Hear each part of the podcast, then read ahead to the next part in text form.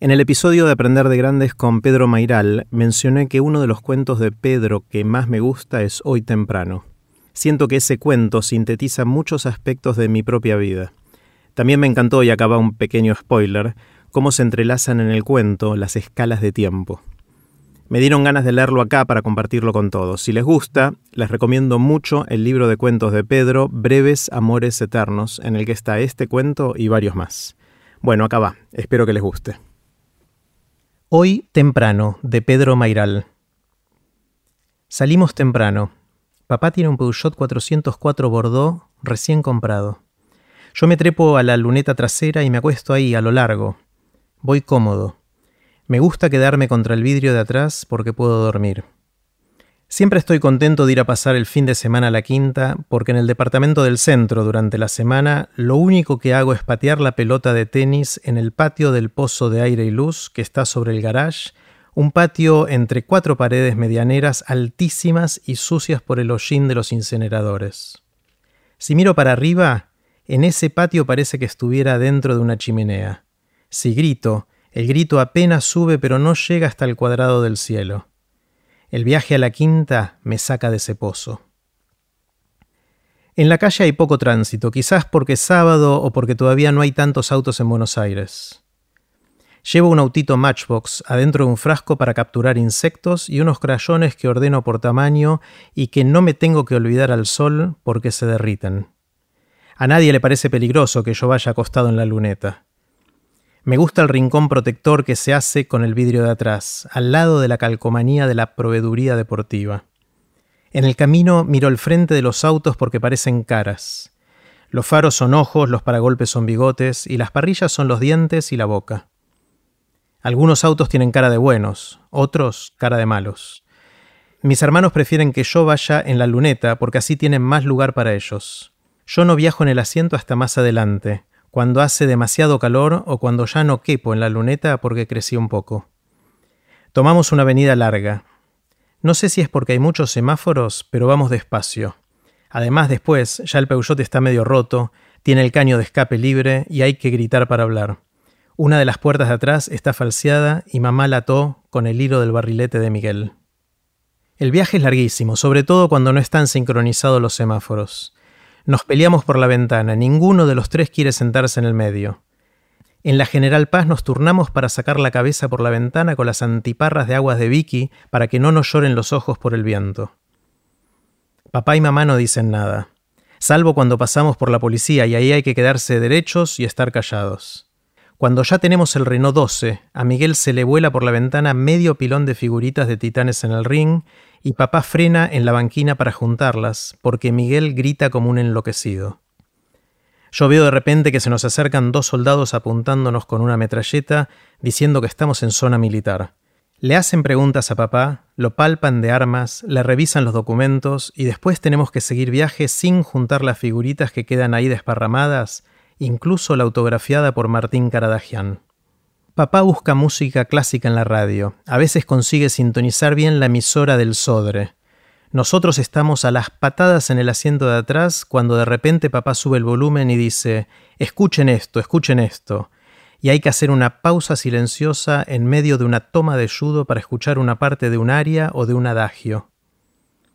Después, cuando llegan los pasacassettes para autos, el viaje a la quinta se hace bajo el dominio absoluto de Mozart. Miramos pasar hacia atrás el camino prolijo, los árboles podados con los troncos pintados de blanco, y escuchamos los quintetos para cuerdas, las sinfonías, los conciertos para piano, las óperas. Vicky lidera rebeliones para tapar a las sopranos de las bodas de Fígaro o de Don Giovanni con nuestro cántico filial favorito que dice Queremos comer, queremos comer sangre coagulada revuelta en ensalada. Pero después Vicky empieza a traer libros para el viaje y los lee sin prestarle atención a nadie, en silencio, cada vez más enojada porque lo obligan a venir, hasta que le dan permiso para quedarse los fines de semana en el centro para ir al cine con sus amigas, que ya salen con chicos y entonces Miguel y yo tenemos cada uno su ventana indiscutible aunque invitemos a un amigo. Sentimos que no vamos a llegar nunca.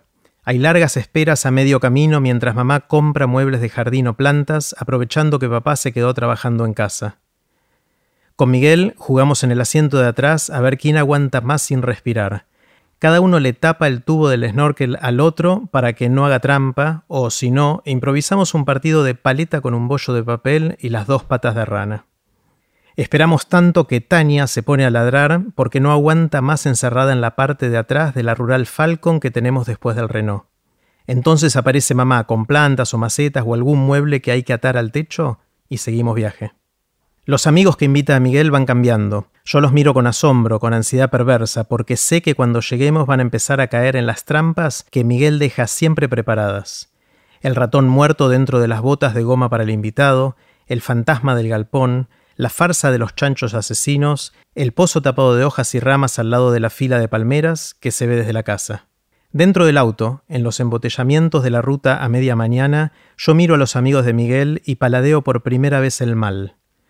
Prefiero a los confiados y prepotentes, porque sé que les va a resultar más intensa la humillación de esas trampas en las que yo colaboro de un modo oblicuo indefinido. Los invitados de Miguel casi nunca vuelven a venir. Cuando terminan el primer tramo de la autopista y ponen el peaje, el tráfico avanza mejor. Vicky va por su cuenta con sus amigas que tienen auto. Papá casi ya no viene. En la rural destartalada, mientras mamá maneja, Miguel me usa el cuaderno de dibujo, garabateando planos y elaborando estrategias para espiar a las amigas de Vicky cuando se cambian. Después Miguel empieza a venir cada vez menos y yo tengo todo el asiento de atrás para dormir. Mamá frena y me despierta para que le ponga agua al radiador que pierde y recalienta el motor. Compramos una sandía al costado de la ruta. En la barrera del tren, donde antes había uno o dos vendedores ambulantes, Ahora hay amputados o paralíticos que piden limosna y otros que ofrecen revistas, pelotas, viromes, herramientas, muñecos. También en los semáforos del pueblo que atravesamos piden una moneda o venden flores y latas de gaseosa. A papá le dieron un Ford Sierra en la empresa, que tiene botones automáticos y como a Miguel lo asaltaron hace poco, mamá me hace bajar los seguros y cerrar las ventanas en los semáforos porque le dan miedo los vendedores. Dice que se le tiran encima y que además Duque los puede morder. Después, la excusa del aire acondicionado ayuda a que ya no vayamos más con la ventana abierta. El auto empieza a ser una cápsula de seguridad con un microclima propio. Afuera cada vez hay más basura, más pintadas políticas. Adentro, la música suena nítida en el estéreo nuevo y mamá tolera con paciencia los cassettes que yo pongo de soda o de polis. El auto es más rápido y todo el tiempo parece que estamos por llegar sobre todo cuando empiezo a manejar yo, que aumento la velocidad sin que mamá se dé cuenta, porque viene tranquila en el asiento de acompañante mirándose en el espejo su último lifting, que le tira la piel para atrás como si fuera un efecto de la aceleración.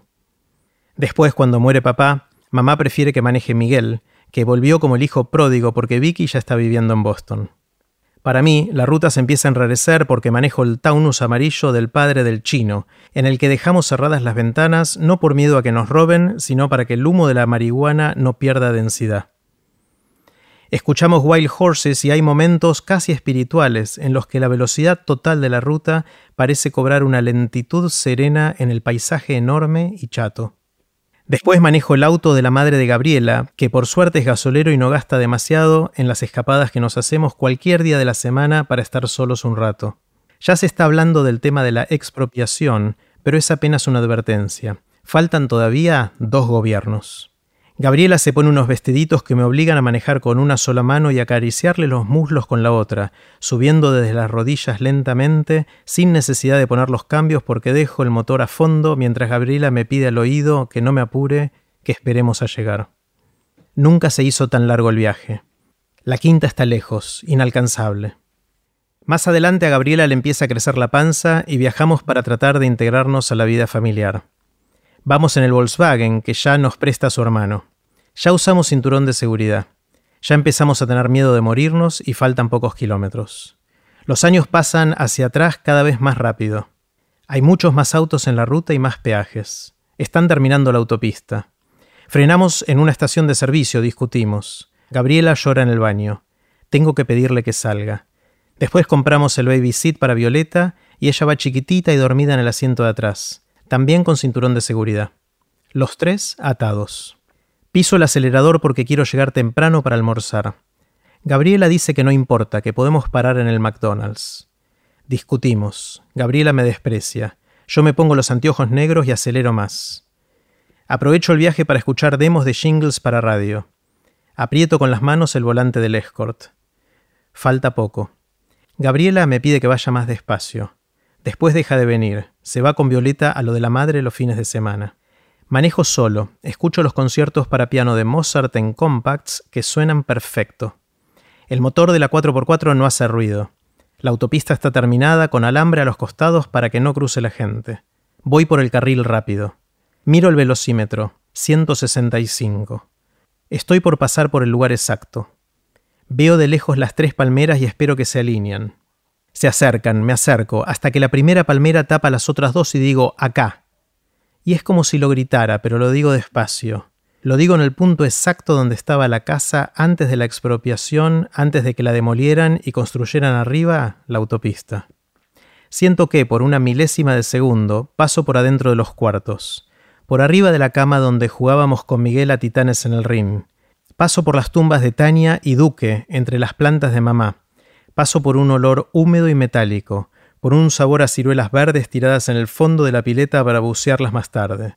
Paso por el miedo de una culebra que salió cuando dimos vuelta una chapa. Por la noche de lluvia en que jugamos a embocar una pelota en el único cuadrado roto de la ventana para obligarnos a buscarla con linterna entre los sapos y los charcos. Ahora es un malón incesante de autos que pasa por encima del fantasma de la casa. Son las doce en punto y el sol resplandece en el asfalto. Soy un hombre divorciado, un publicista que va al country de su hermano por primera vez y se olvidó las instrucciones de cómo llegar y está perdido. Un hombre que no sabe dónde frenar y sigue viajando en el auto desde que salió hoy temprano, hace mucho, acostado en la luneta de atrás.